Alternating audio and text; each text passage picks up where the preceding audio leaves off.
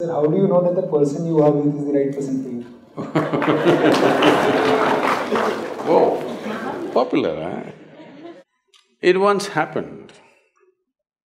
Shankaran Pillai was at the family dinner.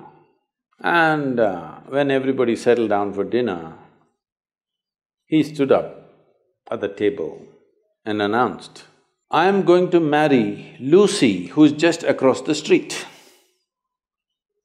I hope that's not the name. No, oh. then the father said, What? You going to marry Lucy? She has nothing. She's like a tramp. You going to marry that Lucy? Mother said, What? You going to marry that Lucy? The uncle, uncles always pitch in in these kind of matters, you know. uncle said, What? You going to marry that Lucy? Have you seen her hair? It looks fake. The aunt, What? you're going to marry Lucy? She's… she's always painted. You're going to marry the painted woman? The little boy, the nephew can't be left out. He said, you're going to marry Lucy, she doesn't even know what is cricket. How can you marry her? Shankaran Pillai stood his ground and said, yes, I'm going to marry Lucy. Everybody asked in one voice, why? He said, because she has no family. there are no many opinions to battle with. so, who is the right person? I don't want to take away all the romance from your life. But let me tell you this, there is no right person on this planet. If you put your heart into something, something may become wonderful. Is it the right thing? There's no right thing. Nobody ever found the right person anywhere, okay?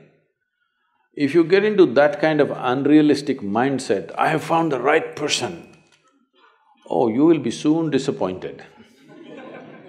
you must understand, there is no right person.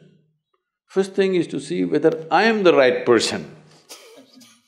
Yes, am I the right person? And there are no right people on this planet. If you understand, you have your nonsense, they have their nonsense, we can adjust nonsense nonsense. Go on We must understand relationships are formed for various needs.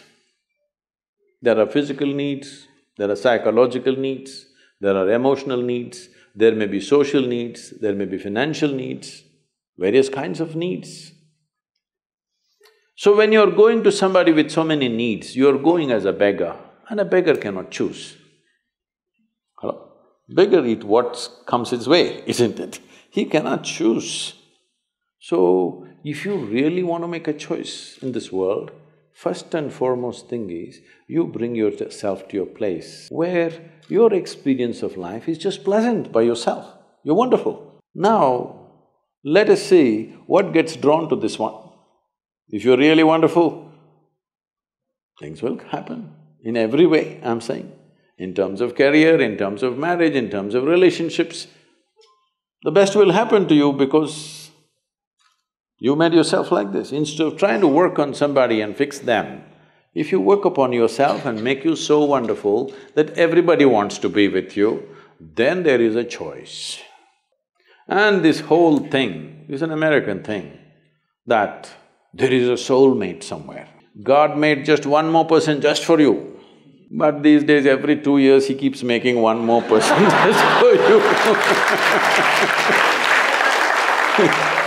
Obviously, God is making too many mistakes with you See, body needs a mate, understandable. Maybe psychologically also you need a mate, understandable. Emotionally you need a mate. A soul cannot need a mate. So soul doesn't need a mate. Nor was some person made perfectly for you, okay? This creation makes uh, all kinds of unique idiots. If you understand you are one kind of idiot and the others are different kind, you will be… you will understand their nonsense because you know you got your stuff. If you think you're perfect and God has chosen you and He's made another person perfect somewhere else, you're heading for a disaster, okay? There's no such thing. Even, uh, you know, people today, after five thousand years, people are still adulating and worshipping Krishna as the greatest lover, but his wives are dead unhappy with the guy Yes.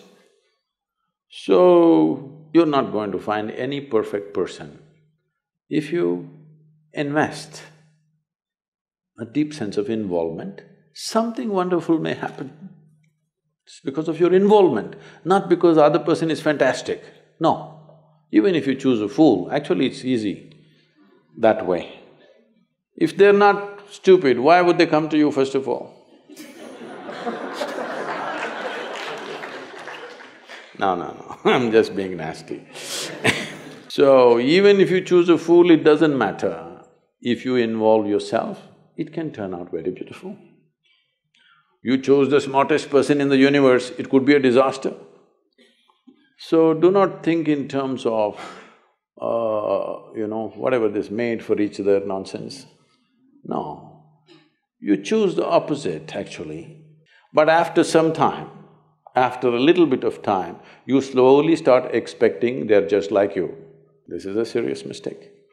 Because if one more person becomes just like you, you won't be able to bear with them for two days. Hello? Please tell me. There's one more person just like you at home, could you live there? You're glad they're different. It's wonderful, nobody is like you, isn't it? Nobody is like you on this planet. Try and see. Nobody is like you, and that's good. Don't look for sameness, not necessary.